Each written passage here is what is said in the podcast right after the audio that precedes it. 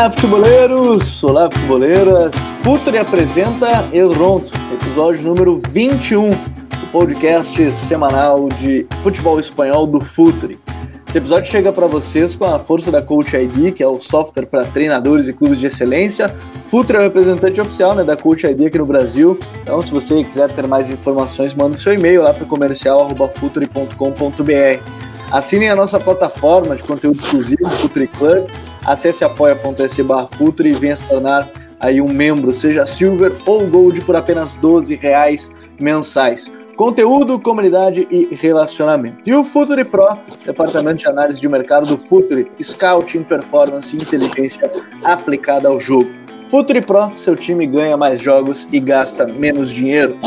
No episódio de hoje, dois temas. Olha, um deles acabou surgindo no dia de hoje, que a gente está gravando, na segunda-feira do dia 9. E o outro a gente já comentou diversas vezes por cima, mas vai ser legal a gente comentar é, mais. Primeiro deles, Eduardo Cudê, que deixa o Internacional e está a caminho do Celta de Vigo, onde ele já jogou, é, como foi, foi em 2002, 2003. E também vamos falar sobre o Valência. É.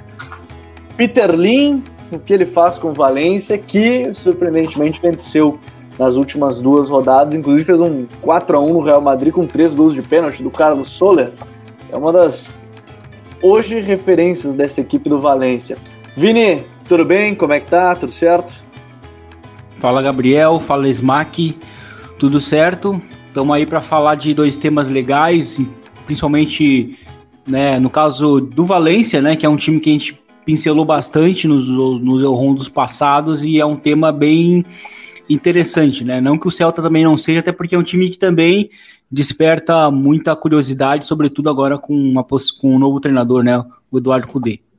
É que deve ser anunciado, provavelmente logo depois que a gente gravar, né? Agora já é madrugada lá na Espanha, a gente estava prevendo aí a, o anúncio para mais ou menos aí o final da tarde de hoje, final da tarde na Espanha, e a gente vai, provavelmente a gente vai postar esse podcast, ele vai estar em vias de ser anunciado.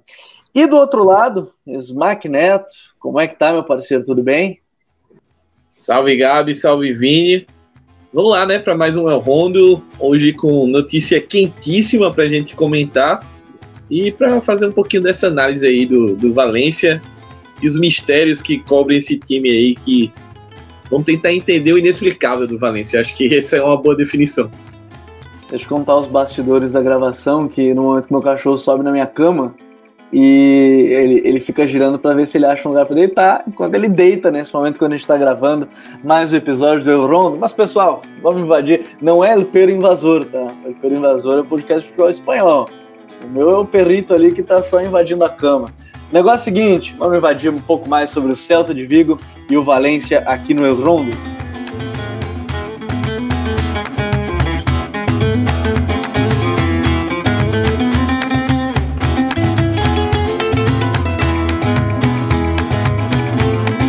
Bom, senhores, é, como a gente já tratou diversas vezes sobre a questão do Valência, eu vou me permitir colocar a primeira pauta essa questão do Eduardo Cudê, que está fechando com, com a equipe do Celta de Vigo e que, bom, vamos lá, para contextualizar, ele deixa o Inter hoje como líder do Campeonato Brasileiro, na vigésima rodada.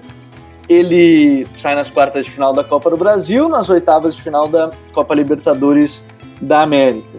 E, bom, pelo menos a mim faz um, um ótimo trabalho. É, é um time que, e esses tempos eu conversava com alguns amigos que, ao que me consta, eu tenho essa impressão, de maneira geral, se entendeu errado quem era o Eduardo Cudê quando se cobrava um time de posse, de toque de bola, de fazer um gol a cada. que, que dava 30 toques na bola e faz um gol. Porque a escola argentina tem nos apresentado muitos desses treinadores, né? Ah, apresentou o BKSS mais recentemente, o próprio Jorge Sampaoli, enfim, é, é, é, a impressão que fica o Gabriel Heinz, mais um exemplo. Mas o Cudê, ele já falou diversas vezes que o, o grande treinador até que ele conversa e, e, gosta muito é o Manuel Pellegrini, que tem uma história no futebol espanhol, inclusive com o Málaga, né? É uma grande história com o Málaga, treinou Real Madrid e tudo mais. E que é um, um, um, treinador que gosta de pressão na bola, é um treinador que marca alto e às vezes fica muito com a bola porque tá roubando bola sempre lá no campo adversário, que é uma característica do time, joga muito com o centroavante lá na frente, é, enfim, é, não é um treinador de posse de bola, apesar de ter a posse de bola como consequência do seu jogo. E ele chega, Vini, num Celta que, vamos lá, acho que são o quê? Três temporadas brigando para não cair de maneira consecutiva e, e ainda busca de uma redenção agora depois da saída do Oscar Garcia, né? Sim, e o, e o, e o Celta, ele até no ano passado, se a gente olhasse principalmente para os concorrentes, não é, um, não é claramente um, um elenco dos mais ricos no Campeonato Espanhol, mas não se tratava de um elenco tão fraco ao ponto de ficar por tanto tempo numa zona de rebaixamento. Né? O ano passado, inclusive, meu time esteve bem próximo do, de ser rebaixado, e aí o Oscar Garcia chegou, mudou bastante a dinâmica do, do time e mostrou. É, o time, um time que inclusive tem muitos meio-campistas, né? E, e, ele, quando, logo quando ele chegou, ele soube utilizar muito bem, né? Porque ele, ele, ele teve um, ele conseguiu montar um time inicialmente que preenchia muito uh, a faixa central e aí os laterais atacavam muito por fora. Então era um time que muitas vezes jogava com, sei lá, quatro, até mesmo cinco meio-campistas puros para ter os laterais jogando por fora. E para essa temporada até trouxe essa um pouco essa expectativa de que talvez o Oscar Garcia pudesse é, é, aproveitar né, aquele bom momento do, da reta final da temporada passada para esse início. Só que não foi o que aconteceu. A gente viu um, um Celta de Vigo com muitos problemas defensivos, e muitos problemas de lesões também, e mas também sendo um time que não produzia com a bola, né? Sobretudo isso. E, e, a chegada do Eduardo Cudê para esse Celta, eu acho que a esperança é que eh, ele chegue para para conseguir desenvolver, tirar o melhor desses jogadores. É um elenco que é interessante para uma tabela média, e principalmente eu acho que se encaixa até certo ponto nas ideias dele, principalmente na questão dali dos meio-campistas, algum deles, que são alguns, alguns jogadores são, são versáteis, como o caso do, do, do Denis Soares, enfim, tem o Bras Mendes também, que é um jogador interessante. É, então, assim, ele chega para para tentar tirar o melhor desses jogadores, porque dá, dá a entender que, que, que o Celta pode fazer mais para um, um time que, que tem esse, esse tipo de elenco. Né? Então acho que vai ser um dos problemas, logo quando ele chegar, um dos problemas vão ser as lesões. Né? O Celta, por exemplo, na semana, na temporada, na semana passada, no jogo contra a Real Sociedade, jogou com quatro jogadores do time B, no, como titulares, né? Porque muitos jogadores estavam lesionados. Mas é um elenco que pode, pode fazer mais na, nessa La Liga. Dentro, dentro dessa ideia, o Smack, é, a parte boa, digamos assim, porque eu repito, o Kudê deve ser anunciado enquanto a gente está. É, você deve estar tá ouvindo ainda esse podcast, mas a gente está em meio a uma data FIFA. E, e o Celta, aí são duas semanas né, de trabalho que os clubes têm, se os jogadores não forem convocados. No caso do Celta, de convocados tem aí são seis jogadores, é, entre eles algumas peças aí mais importantes, né, o Fran Beltrán, o Aidu, o Néstor Araújo, o Tapia, o, o Morijo, mas são duas semanas que, vamos lá, uma semana e meia, já que ele até chegar, se ambientar, apresentar, é, é, é um período interessante para pelo menos conseguir colocar em prática algumas coisas já, né? E, e conversar com o seu grupo de jogadores, né, Smack? Exatamente, Gabi. Eu acho que um, um, ponto importante dessa contratação também é que o, o Kudê, ele pode não ter uma familiaridade com o grupo agora, mas ele é um cara que conhece o clube, já jogou no Celta, então tem esse, esse conhecimento do que é o Celta, do que é a torcida, da exigência do, do clube. Então, é um cara que eu acho que vai se adaptar rápido à realidade do Celta.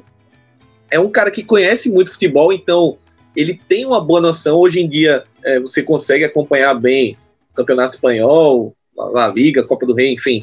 Então, ele vai ter essa noção interessante. Eu acho que ele vai conseguir passar o que ele quer de uma forma até rápida. E como você falou, tem essa parada, a data FIFA agora, o momento é perfeito para ele chegar, ter um tempo para trabalhar. Esses nomes foram convocados, a maioria é, trabalham no setor defensivo, né? Então acho que ele vai, pode ter um pouco de dificuldade nesse encaixe defensivo no início, já porque ele não vai ter esse tempo para trabalhar com os caras. Mas acho que no decorrer, até porque se a gente for pensar também, o Celta é uma equipe que não tem é, competição europeia. Não sei até onde vai no, numa Copa do Rei, mas deve ter mais semanas aí para trabalhar ao longo da temporada. Então é um time que ele vai ter mais tempo para trabalhar, não vai ter tanta exigência em termos de datas, né? Então acho que tem tudo para Kudê chegar e desenvolver um bom trabalho. Lembrando que no começo do Inter aqui, ele, por mais dificuldades que o Inter tenha tido, principalmente em jogos que ele conseguiu mobilizar mais o elenco, como o caso da pré-Libertadores tal, o Inter fez grandes partidas, fez partidas interessantes que deram moral para o elenco, para a sequência da temporada. Então acho que ele tem condições de chegar no Celta e desenvolver um trabalho muito bom. E a minha expectativa, pessoal, é que se ele conseguir uh, beliscar um top 10 ou chegar perto disso, já vai ter sido espetacular o trabalho dele, porque, como vocês falaram, como o Vini falou antes, o Celta vem de um período em que duas temporadas que ele está se livrando do rebaixamento na última rodada e tem elenco para brigar por mais. A gente listou aqui vários caras que são é, jogadores talentosos que a gente olha no papel e tem condições de montar um bom time. Não um time que, ó, vamos sonhar com Champions, brigar forte por Liga Europa. Eu acho que nas, em certas condições pode até sonhar com a Liga Europa, mas acho que hoje, para a realidade que o Celta vem apresentando nas últimas temporadas, principalmente, pegar um top 10 ali, ou pelo menos perto disso, no meio da tabela, já vai ser um ótimo trabalho e eu acredito muito no potencial do Kudê para chegar e interromper essa sequência aí que o Celta tá maluca de toda a temporada, dois, três técnicos, dois, três técnicos, contrata e demite. Uh, tá bem, bem complicado, bem caótico. O time não consegue encaixar um trabalho a médio prazo. E eu acredito que o Kudê pode ser esse cara aí, azar do Inter e sorte do Celta, basicamente. e a saída do Cudê certamente vai ser tema do Código BR. Nos derrubaram, né? A gente gravou sobre a chegada do Ramon Dias no Botafogo, as contratações da janela e nos derrubaram na segunda-feira com duas demissões, a saída do Domi no Flamengo e a saída do Cudê no Internacional. Vini, ainda sobre o Celta, é, é bem verdade que não tem aquele centroavante, porque o Cudê em todas as suas equipes ele tinha um, um, cara mais forte. O Guerreiro era o jogador do sistema dele, né? Um pivô que dava muita continuidade no jogo. No Racing ele teve é, o, o, Lisandro Lopes junto com o Civitanite. No, no Rosário Central ele teve o Marco Ruben. De fato, no Celta não tem esse cara, assim, esse 9 tem jogado muito o, de fato, o Santimina. Mas uma peça me parece interessante, é, não sei o quanto pode ser potencializada, mas eu imagino que sim, é a que a gente já tá, trata há muito tempo. Iago Aspas. O segundo atacante do Cudê, ele já tem, né? O jogador que pode ser o, o, o centro da equipe, ele já tem nesse time do Celta, né? Sim, e ele tem inclusive um jogador muito é, dinâmico e é um jogador que eu acho que pode responder muito bem inicialmente, porque o, o Iago Aspas terminou bem a temporada passada sob o comando do Oscar Garcia sendo esse cara muito livre né, para jogar entre linhas. O, o Santimina, esse ano, inclusive, com, com, com Oscar Garcia, ele até acabou perdendo um pouco de espaço. Mas eu acho que ele pode, ganhar, pode acabar ganhando um protagonismo justamente por isso que você citou, para ter uma ter um, um, um, ataque mais complementar, de ter um cara um pouco mais fixo e um outro que se move muito, que é o caso do Iago Aspas, e isso ele vai entregar bastante. Acho que um outro jogador que pode ser bem interessante, saindo da ponta para jogar por dentro é o Denis Soares, né? Porque a gente viu que os meias do Inter, é, os que jogam pelos lados, eles, eles afundam por dentro também. Então, o Denis Soares é um jogador que tem essa relação, tem essa tendência é, interior, e eu acho que isso é bem importante. Sobretudo porque os laterais do, do, do Celta, né? Sobretudo o esquerdo ali, o, o Olaça, ele é um lateral que ataca muito por fora, né? Se, se projeta bastante. Ele é um cara que funciona dessa maneira. Então acho que pode ser interessante dessa maneira. Fora que assim, é, no Inter ele conseguiu ter uma boa relação com os zagueiros em, em, termos de saída de bola. O Celta tem bons zagueiros em saída de bola. Até porque o Celta nos últimos anos, talvez tirando o Franz Escribá, todos os treinadores eles chegaram com uma ideia de querer dominar com a posse, né? Eu acho que é até uma, uma tendência da própria direção do Celta. E, e com isso eles buscaram jogadores de perfis mais associativos, né? Então o time tem bons zagueiros em saída de bola, o Murilo, uh, o, Nestor, o Araújo, né? Enfim, próprio os próprios meio-campistas ali. O Renato Tapia é um jogador que com a bola é interessante, sem a bola sofre bastante, mas vamos ver o que, que vai, vai acontecer. Então, assim, existem alguns encaixes, mas outro ponto interessante também sobre falar sobre o Celta. Falei que o Celta tentou dominar com a posse e tal, mas os melhores momentos foi quando o time foi um pouco mais direto. E eu acho que com o Kudê, o time vai seguir esse caminho. É, pode ser um caminho que, de fato, e, a gente comentava, pode ser um time que pressiona muito, mas não vai abrir mão de, em alguns momentos, ser reativo. Ele já fez isso em vários jogos, até nesse Campeonato Brasileiro, o, o Smack. Mas, é, de maneira geral, assim, é, e é claro que tem talvez outro ponto, a gente ouvia muito, ah, mas aí ele vai reclamar de grupo curto. É, dessa vez ele chega num clube que a grande expectativa agora, e ele chega no Celta, que é 17 colocaram o primeiro time fora da zona, tá com um ponto a mais que o Levante, e o Levante com um jogo a menos. É, nesse ponto, ele chega num clube que a expectativa de fato é primeiramente brigar para não cair. Né? Isso pode ajudar, assim, entre aspas, ajudar, porque a, a pressão vai ser grande nessa luta contra a, o não rebaixamento. Mas é de qualquer forma mais aliviante que ele não tem a pressão de ganhar título. Ele tem a necessidade de fazer o time competitivo, que é o que ele sabe fazer muito bem. Exatamente, eu acho que essa, essa é a minha leitura também, Gabi, de qual, qual é o cenário que o Cudê vai encontrar quando chegar na Galícia. É, ó, estamos aqui, te entrega no time, é, tem peças que encaixam bem com o seu estilo de jogo, com o que você quer propor, então entrega aí pra gente o meio de tabela. Como eu falei antes, eu acho que a grande meta aí da direção do Celta é não passar susto essa temporada. Se ele entregar aí um décimo, décimo primeiro, já vai ser uma vitória, porque o histórico recente do Celta é de se escapar no, na última rodada com o Iago Aspas metendo três gols todo jogo para livrar Jogando o time. Lesionado. Então acho que isso, se arrastando em campo, fazendo, metendo gol do Barcelona no último minuto de falta, é, e vai no jogo decisivo, é, confronto direto e mete gol, enfim. É, esse é o grande, a grande história do Celta nos últimos anos, né? Então, ele chegar agora com o campeonato começando, né? Nove rodadas, então tem praticamente aí mais 30 jogos para ele, quase isso, para ele desenvolver o trabalho dele, sem contar a Copa do Rei. Eu acredito que o Kudê vai ter um tempo, é, ele, como a gente falou, ele vai chegar num cenário de parada para a data FIFA, então é importante também para ele ter um tempo de trabalho e a expectativa dele vai ser baixa, né? Eu acho que é um bom, é uma boa porta de entrada que ele escolheu, porque além dessa expectativa baixa, onde ele vai ter capacidade, ele tem jogadores que podem se adequar ao estilo de jogo que ele gosta, como o Vini bem frisou, e é, é um clube que está com expectativa relativamente baixa, então ele consegue não ter tanta pressão assim com relação a ganhar títulos ou brigar por vaga europeia. Eu acho que é um, foi uma escolha interessante dele no sentido de carreira. Acho que ele pode desenvolver um bom trabalho e, a partir daí, quem sabe, alçar voos mais altos. A gente vê muito dos técnicos argentinos que estão indo trabalhar na Europa esse caminho da escadinha, né? Eles entenderem muito bem. Vou tentar é, pegar uma equipe aqui de menor porte, talvez, se tudo der certo, num cenário como Espanha, uh, França, uh, enfim, Itália, etc.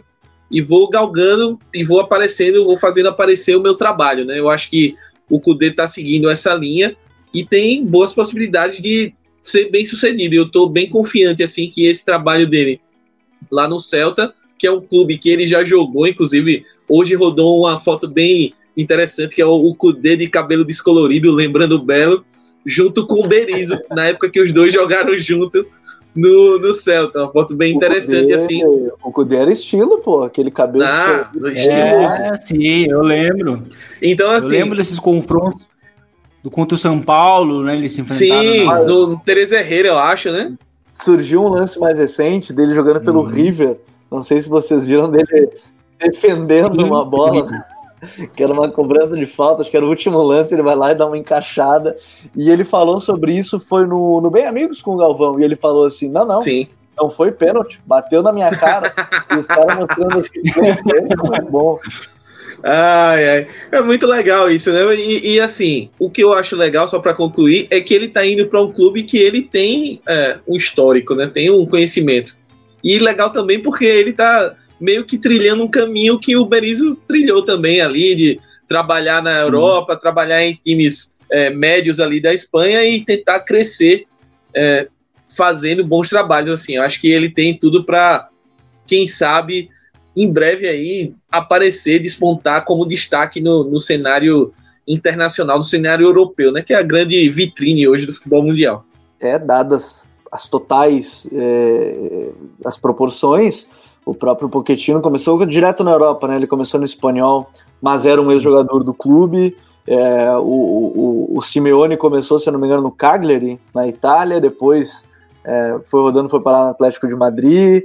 Então, assim, eu nem estou colocando ele no mesmo patamar desses dois citados, mas é, é um caminho natural que eles têm tomado. É, se faz um caminho aqui na América do Sul, alguns preferem ainda seguir, caso do Gajardo, que tem aí um respaldo enorme, é um, é um grande manager né, na, uhum. na equipe do, do, River, mas enfim, sorte agora ao Cudê, pelo menos quando eu trabalhei aqui, né, é, enquanto tive o contato é, quase que diário aí com o Cudê, sempre foi muito solícito, muito tranquilo, desejar sorte aí ao, ao Chacho Kudê, vai estar acompanhando, tomara aí que tenha acesso com esse Celta agora, clube que ele conhece. E Vamos... é o terceiro argentino, né? Terceiro é, argentino é do Celta nos últimos anos, porque teve o, o Berizzo. O Berizzo. Muita gente citou o Berizzo no tweet e, e é. tá citando nos tweets quando falam já, porque lembram muito do Berizzo nesse caso. É. Né? E o Turco Muhammad também, que, que treinou o time do Celta não, não faz muito tempo e também não teve muito, não teve muito sucesso, mas ele também tentou buscar um Celta um pouco mais de posse. Então já é o terceiro argentino nos últimos anos, né? Que o Celta é. já busca. Abraço para é, o time do Turco tinha aquele grande problema da defesa também, né, Vini? Então foi, foi mais um vítima da defesa ruim do Celta. É, abraço pro prof, pro prof Léo Samar. Para quem quiser entender um pouco mais, a gente tá falando de três argentinos, para entender um pouco mais a Atifa, tem vídeo lá no canal do YouTube falando um pouco mais sobre, sobre como é esse curso de formação da Escola de Treinadores de Futebol Argentino. Mas vamos adiante. Vamos para um clube que, pô, é, é até engraçado falar, porque quando a gente foi pensar, pô, vamos fazer a pauta sobre o Valência, Valência está em crise, Valência vendeu todo mundo, não contratou ninguém, a Bruna escreveu texto sobre um Valência sem rumo. A gente grava esse episódio hoje com o Valência na nona colocação, tá? no nono colocado, com 11 pontos. É... Enfim, tem os outros clubes que estão atrás do Valência que tem menos jogos e tudo mais, mas quando a gente falava do Valência, Smack, a gente falava de um clube que estava perto de implodir. É, o Peter Lin vendeu praticamente todo mundo, né? As saídas aí, vamos lá, Parejo, Condogbia, Coquelan, Rodrigo, só ficou mais é, que ganhou o título recente foi o, o, próprio Max Gomes, o Gonçalo Guedes, o Carlos Soler, vendeu o Ferran Torres também. Enfim, é, começou a sair todo mundo nesse sentido. Não contratou ninguém, inclusive o Ravi Graça quase que saiu por isso, porque tinham prometido para ele reforços e, enfim, não chegou ninguém. O Peter Lin, ele tá tendo mais sorte que juízo nesse início de temporada, porque o clube ele vive um momento bem complicado, né, Smack? Peter Lin, Gabi, ele literalmente meteu o louco no clube dele, né? Ele vendeu todo mundo. Uh, obviamente que assim, a gente brinca, mas tem o impacto de não ter classificado para nenhuma competição europeia aqui para o Valência. Isso faz um, uma diferença, né? E quando a gente pensa em uma administração de um dono, é, o cara quer o lucro dele, né? Dele, se ele, e pelo contrário, ele não quer o prejuízo. Então, se o Valência ia ter esse déficit por conta de não participar é, de competições europeias, ele tirou o pé do acelerador na questão é, de gastos. Então a solução que ele encontrou foi essa, né? Vou vender aqui é, Condogbe, Aparelho, Coquelan, Rodrigo, enfim. Inclusive, eu acho que na próxima janela de inverno aí, se aparecer alguém atrás do Max Gomes e um gameiro oferecendo qualquer 3 mil ele tá vendendo. Porque o, o, claramente o Peter Lin ele não está preocupado com a parte esportiva do Valência.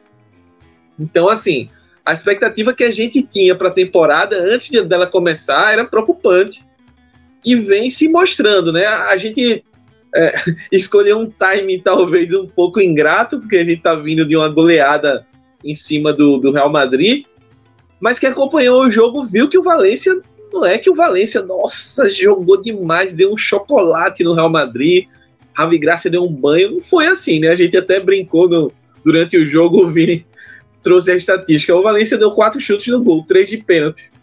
Então, assim, é, é um time que não estava conseguindo produzir, assim, basicamente estava vivendo de jogadinhas é, do Gaiá, que é de longe para mim o melhor jogador do time atualmente. É o cara que está se firmando na seleção, está se firmando na seleção, é, ocupando aquela vaga, o vácuo que o Jordi Alba e a sua decadência técnica e física deixaram, né? Hoje ele e o Reguilhon estão estão sendo os convocados na lateral esquerda e o Gaiato vem muito bem, assim, é um, é um dos poucos pontos positivos do Valência na, na temporada.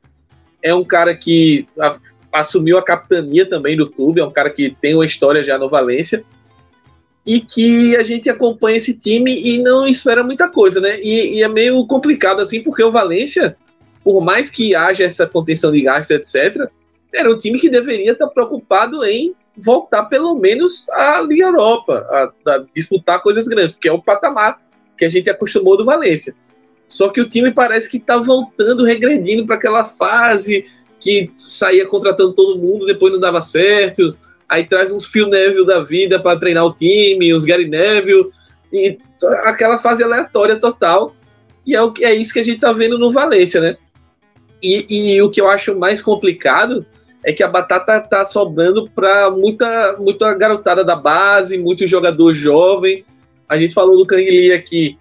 E ele é um cara que é, tem um potencial grande, mas dentro de um contexto ruim, ele pode ser queimado, né? Então, até onde vai esse, esse desmonte do Valência e até onde uh, o time vai conseguir reagir? Eu acho que é muito complicado a gente fazer essa análise diante de um cenário onde a aposta é, são em caras que não têm condições de carregar o time no momento e a gente não percebe nenhuma perspectiva de que isso vai melhorar, de que o Valência vai, é, pelo menos, traçar algum tipo de estratégia. Eu acho que pior do que você parar de investir é você não enxergar uma estratégia, você não vê uma linha de raciocínio.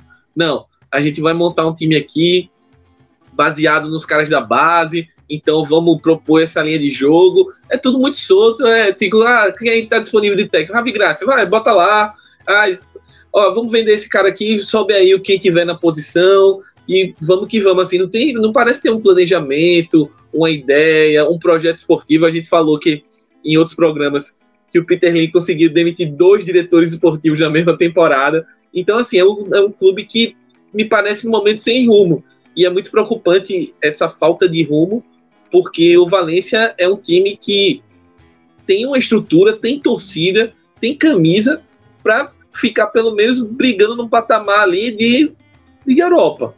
E hoje a gente olha para esse time e assim, esse meio de tabela, como você falou, é bem enganoso. Tem que tomar cuidado até para não começar a, área movediça puxar e quem sabe brigar contra o rebaixamento. Eu, eu tenho uma preocupação grande com o Valência. O, o ponto, talvez, Vini, que o Smack toca e que eu acho que a gente pode ampliar é que não tem um planejamento, mas se tornou obrigatório os dos garotos. Vamos lá. É, vou começar aqui no ataque. O Maxi Gomes é o líder do time no ataque. Vamos lá, 24 anos. Aí você tem o Xerichev com 29, é o mais experiente, porque o Gonçalo Guedes tem 23, o Mano Valerio tem 23. Aí tu vai pro meio-campo, Kanjin Lee tem 19, o Carlos Soler tem 23. É, o Hatsit tem 22, o, o Musa, que jogou inclusive agora contra o, contra o Real Madrid, tem 17, aí tu vai para defesa, o Gaia é um dos mais experientes, é um dos capitães da equipe, tem 25, Tony Lato, que é a reserva dele, tem 22, o Gabriel Paulista é mais experiente, tem 29, mas assim, é, se obrigou é, a, a, utilizar um time jovem e, e o caminho do Valência agora é esse, né? Sim. Sim, e tem. E acho que assim, essa é de fato a melhor notícia do Valência na temporada, porque a temporada do Valência ela, ela, ela tem resultados muito estranhos, né? Porque venceu o Real Madrid por 4 a 1 mas como o Smack disse, tu, né? De três finalizações foram de pênalti, um gol contra, é, sabe? O time teve uma finalização no gol no primeiro tempo e virou o jogo no primeiro tempo, sabe? É, mostra como que esse time do Valência é muito estranho, né? E é curioso porque a outra vitória que o time teve foi contra a Real Sociedade, a líder, né? E que é o time que tem jogado muito bem. Porém, o time vinha até o jogo contra o Real Madrid numa sequência de, de quatro jogos sem vencer. Né, e jogando muito mal, jogando de uma maneira muito simples. O Valência tem jogado de uma maneira muito simples também. Dá para notar que o, que o Ravi Gracia não está tentando inventar a roda, não está tentando ser um pouco mais agressivo. É, mas falando especificamente dos jogadores, eu acho que é, é a melhor notícia, né? O Yunus Munsá, ele tem me chamado muito a atenção pela capacidade dele de, de marcar gols né? Ele marcou um, um, belo gol, inclusive numa transição na, na, na, na semana passada contra o Getafe, e ele estava marcando o gol contra o Real Madrid, que acabou sendo anulado. Então, assim, ele é, ele é um jogador que eu acho que para o futuro ele pode ser um jogador interessante, né? Ele tem nacionalidade, nacionalidade inglesa, né? Ele é inglês até agora. Talvez ele pode mudar, né? Mas é um jogador que me chamou muito a atenção e não se fala muito dele, se fala muito mais dos outros, do Kangin Lee, que é muito conhecido, né? A gente falou, né, no podcast da, das joias, o Kang Lee e o Guijamon, né? Sim, e o, e o, e o Munsá, ele tem se tornado um jogador tão interessante que é, o Carlos Soler tem jogado né, como meio campista, né? Como um, ao lado do Racit, né? Ou antes da, do, do Condobiá, mas é, tem jogado agora lado do, do Racit e tem jogado muito bem também defensivamente. O Carlos Soler tem sido o líder do time ele tem sido de fato o líder do time nesse momento, assim, dá para notar. Ele defensivamente tem jogado muito bem como meio-campista. É, a gente tem o Guilamon na zaga também, que a gente citou. É, e, enfim, o Thierry Correia é um, é um lateral direito que também tem jogado, é também novo, português. E, enfim, se tornou um Valência dos jovens, né? Mas vamos ver até que ponto essa juventude vai acabar prejudicando o time, né? Porque é natural, os jogadores não estão prontos né? O próprio Yunus, Yunus Munsá é, é, menor de idade ainda, né? O cara é um adolescente, está jogando semanalmente na La Liga. É, essa é a grande notícia, mas ao longo prazo eu tenho muitas dúvidas com esse Valência porque ele não tem jogado bem. É um time que basicamente não produz, né? É um time que depende muito de, de casualidades, como foi no jogo contra o Real Madrid. É, até o próprio gol do Mussá contra o Getafe foi muito de uma casualidade. O Getafe estava muito melhor no momento e, e, e, o gol saiu até num erro de cobrança de escanteio do Getafe. Né? E, então, assim, nota-se, né? Os gols do Valência são. Sabe, eles nascem de uma de muito parece uma coisa muito casual, sabe? Tipo, o time vai acabar dependendo muito nesses momentos. O time não produz. Acho que o Ravi Graça tá tendo problemas nesse sentido. O time tem demonstrado uma capacidade talvez de sofrer, porque é um time que tem defendido, tem jogado no 4-4-2, né, altura média baixa e aí é um time que quando o adversário está instalado no campo contrário, ele fica na área acumulado e eu acho que aí tem muitos problemas porque o time atrai muito, né, o adversário né? Mas eu, a longo prazo eu, eu acompanho o Smack. Eu acho que é um time que vai acabar sofrendo. Até porque entrou na rodada lá em 15 e 14. Aí, claro, como é início de temporada, venceu, subiu lá para nono. Né? Mas acho que é um time que, que não, a gente tem que olhar com bastante cuidado, especialmente na luta na parte baixa. É, resta saber como é que essas experiências podem ajudar os jovens. Agora, se a gente falou do Iago Aspas, o Smack, que Lá no Celta é o cara que vem sendo importante no setor de ataque, é um sistema. O Valência tem um cara que, enfim, eu até brinquei que eu já, eu já eu traria ele como substituto do Soares para o Barcelona, que é o Max Gomes, que para mim, centroavantaço, assim, é, é claro que ele tem menos mobilidade, por exemplo, que o Soares, nesse mesmo, mesmo, por exemplo, com 24 anos, o Soares tinha mais mobilidade, mas ele é um centroavante que é o sistema hoje nesse time praticamente ofensivo, né? Jogo direto, as finalizações, é, é um cara fundamental, né? É um time que, com a pobreza do meio-campo que o Valência está hoje, né? Perdeu muitas peças no setor. O Maxi Gomes é fundamental, como você colocou. Acho que é o cara que vai conseguir prender bola, é o cara que vai conseguir é, fazer um aparelho, uma tabela e receber bolas dos caras dos lados, né? Que é por onde o Valência consegue ter mais volume de jogo, já que, como a gente mencionou, o meio está bem pouco povoado de qualidade. Então o Maxi é um cara que, desde a época do Celta, a gente via muito potencial, a gente. O Gabi sempre patrocinou que ele podia ser o substituto do Soares no Barça, acabou não rolando, o Valência passou na frente. É um cara que chegou no Valência, a primeira temporada dele teve lesão, ele não conseguiu ter uma sequência tal. E aí acabou depois pegando um time bem remendado, né? Com, com saída do Marcelino, bagunça, etc. Então, essa temporada para ele também tá, tá crescendo o futebol, mas ao mesmo tempo é mais uma temporada de um contexto piorado, né? Se ele começou num contexto bagunçado, agora piorou tudo. Ele veio para quando o Maxi Gomes chegou era um Valência, Valência que tinha acabado de ser campeão da Copa do Rei, com um projeto de Champions, com um, um investimento interessante. E agora é um, ele perdeu o companheiro de ataque dele, o, o cérebro do time foi embora, é, o volante pegador do time foi embora, os dois, na verdade, né, o Condogby e o Coquelin. Então, assim, no meio dessa bagunça, ele é um dos caras que salva o sistema, né? Principalmente pro, pro modo que o Gracia gosta de jogar. Então é importante ter o Maxi Gomes, é importante o Valência manter o Maxi Gomes, por favor, Peter Lin, se ele quiser ter uma, uma, uma, ambição de alguma coisa na temporada, né? Eu acho que o Maxi Gomes, como tu falaste, Coca, é o, é o, é o sistema, é o cara que vai fazer o ataque girar e funcionar. Até porque as, outra, as outras opções que a gente observa aqui, somente é, Gameiro, o Gonçalo Guedes é um cara que surgiu muito bem, mas uh, ultimamente tem feito poucos jogos bons, assim, a maioria dos jogos ele ainda não, não conseguiu engrenar. Eu acho que depois daquela lesão mais grave que ele teve, ele nunca mais foi o mesmo jogador. Isso pode ser que seja para sempre, pode ser que seja uma fase, mas essa, se for uma fase, está demorando um pouco.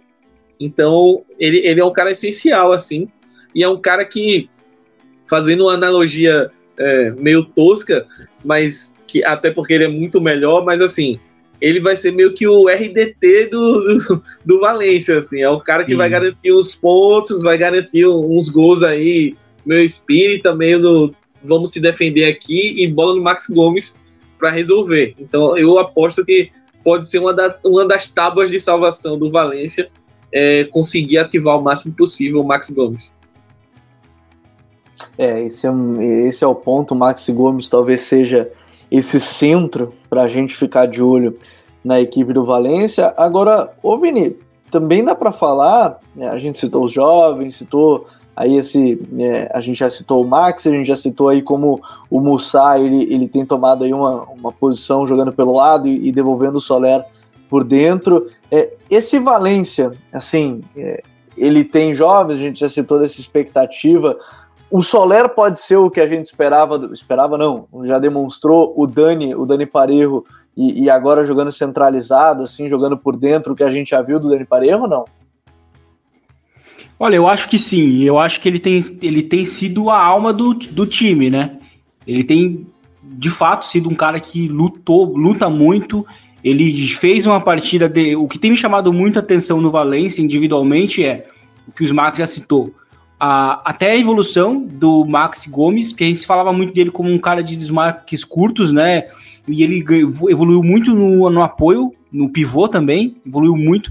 E que, outra coisa que me chamou a atenção é, é o Soler defensivo, né? O cara que, que é baixinho, né? Tipo o Modric, né? Que aí talvez a gente não dá muito por ele porque ele, por ele porque ele é baixo, mas ele tem chamado a atenção porque ele é um cara que é, tem apresentado muito, muitas é, boas leituras defensivas.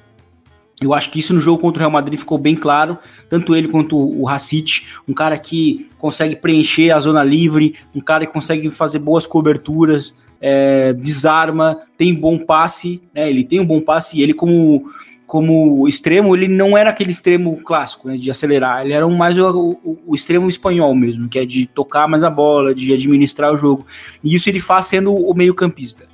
E ele assimilou é, a questão de ser a alma do time, coisa que antes ficava, ficava no papel é, de, de, outros, de outros jogadores, né? E ele assumiu de fato a, a liderança do, do, do, time. Isso que me chamou muito a atenção, né? Antes esse, esse papel ficava mais com parejo, né? Então ele acabou assimilando, ele até como um, um jogador que está muito envolvido já no, no, clube. Eu acho que me parece ser bem interessante. Inclusive, é, acho que a questão dos pênaltis demonstrou como ele tem uma hierarquia no, dentro do time. Porque um cara que bate quatro pênaltis num, num jogo é natural que talvez ele outro jogador pudesse pelo menos bater um dos pênaltis. Não, ele bateu todos, mesmo ele errando um. Né? E um deles ele acabou voltando, ele bateu e converteu. Então eu acho que mostra que ele é o, é o, é o cara do time é, em termos de liderança, e isso é importante nesse momento. É, embora tecnicamente o Gaia tenha sido também esse cara, né? Acho que as melhores jogadas do, do Valência são a partir das projeções do, do Gaia pela esquerda, né? O Denis Cherechev atua um pouco mais, mais por dentro, mas o Carlos Soler, sendo a figura do Valência, né? A bandeira que antes pertencia ao Dani Parejo, eu acho que isso o Carlos Soler tem conseguido entregar nessas, nessas rodadas iniciais.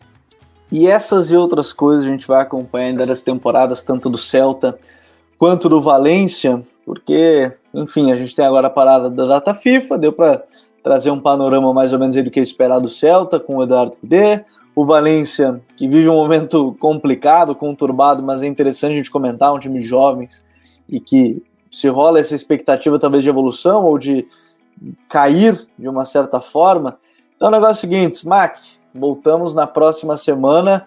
Vamos ver o que nos espera. A seleção espanhola sem Ansu Fati, aí quatro meses lesionado, já bateu a tristeza. Jogador que era sistema do Barça. Ia falar, Vini? Tá comemorando por dentro, né? Não, achei. não, é, comemorando é porque, por dentro.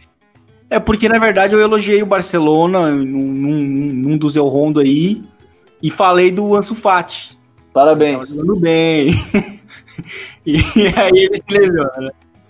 Eu queria dizer que esse programa tem, tem duas qualidades. Uma é de que a gente anda uns Nostradamus fortes, assim. Tudo. A gente previu aqui: Real Madrid vai passar sufoco na fase de grupos. Não, não é possível.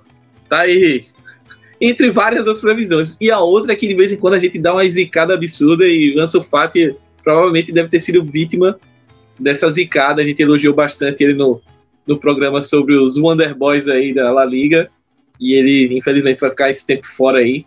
O que abre espaço aí para o Valência ou para o Barcelona é, colocar mais Dembélé, mais Coutinho, mais Puig, quem sabe. Enfim, vamos ver quais, quais serão as soluções aí do, do Ronald Koeman. No mais, vamos acompanhar a seleção espanhola. Estou bem curioso para saber o que vem pela frente. E essa convocação do Luiz Henrique aí, ele tinha chamado até 25 jogadores, já prevendo essa questão da Covid, mas fez substituições. O, o Ansu, por exemplo, o, o Asensio foi substituído. E tô, tô bem curioso, são jogos interessantes, salvo engano, tem um jogo com a Alemanha também da, nessa data FIFA, então tô bem curioso aí para ver para ver a Fúria nessa data. No mais, um abraço Gabi, um abraço Vini e até a próxima. Ainda bem que tu encerrou agora, senão eu ia te falar poucas e boas depois das sugestões aí com a lesão do Sulfate. Vini, valeu por mais uma, sem falar mais de elogiar jogadores do Barcelona, sem zica. A temporada já tá complicada. É isso aí, então, Gabriel, mais Mac, foi um prazer. Então aí até a próxima. Vamos agora acompanhar a data FIFA, acompanhar bastante essa Espanha. Eu acho que tem, tem sido interessante acompanhar a Espanha como seleção, a, a Espanha do Luiz Henrique, principalmente por nomes novos surgindo, né? Então vamos ficar de olho. Abraço para todo mundo que nos acompanhou em mais um El Rondo. Não esqueça de assinar o feed, né? Seja do Spotify, do SoundCloud, do iTunes ou qualquer outro agregador. Nós voltamos na próxima semana com data FIFA. Bora falar de Fúria, bora falar de Espanha. A gente vai ficando por aqui. Um abraço e até a próxima. Tchau!